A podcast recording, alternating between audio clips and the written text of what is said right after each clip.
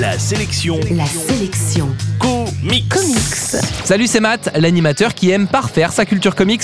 Et justement, la sélection comics d'aujourd'hui, c'est Comics et Contre-Culture, un livre sorti aux éditions confidentielles et qui vous dit tout sur l'histoire des comics. La sélection Comics. Jean-Marc Lenné est l'un de ces hommes à tout faire dans les comics. En France, il est traducteur, il est scénariste, il est auteur d'une demi-tonne de livres sur le sujet, il fait des conférences, des tables rondes, des sommets, des essais, bref, c'est une sommité de notre petit microcosme.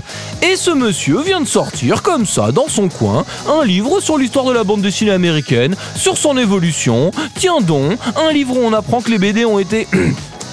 Un livre où on apprend pourquoi l'immigration a favorisé l'apparition dans les journaux de petites bandes de BD. Un livre où on découvre pourquoi les BD américaines s'appellent les comic books.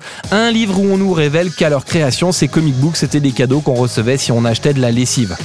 C'est quoi ce délire? En fait, les geeks de comics, c'est des collectionneurs de cadeaux de lessive. Donc, dans ce bouquin hyper complet, très dense et ultra référencé, c'est donc l'histoire de la BD aux États-Unis qui est détaillée, avec également l'apparition et le déclin des premiers super-héros, la création des premiers romans graphiques qui vont redonner quelques lettres de noblesse à cette BD trop souvent considérée comme un sous-genre de la littérature et qui a connu des périodes où on encourageait les enfants à se réunir pour brûler en public leur propre BD.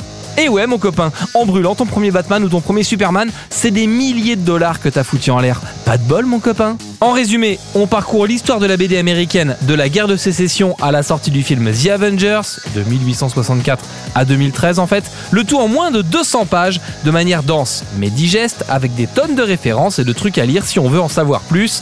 En bref, c'est la sélection comics d'aujourd'hui, ça s'appelle Comics et Contre-Culture, un livre sorti aux éditions confidentielles que vous trouverez en comic shop et en librairie. La sélection Comics. Pour jouer et gagner le livre du jour, rendez-vous sur la sélectioncomics.com.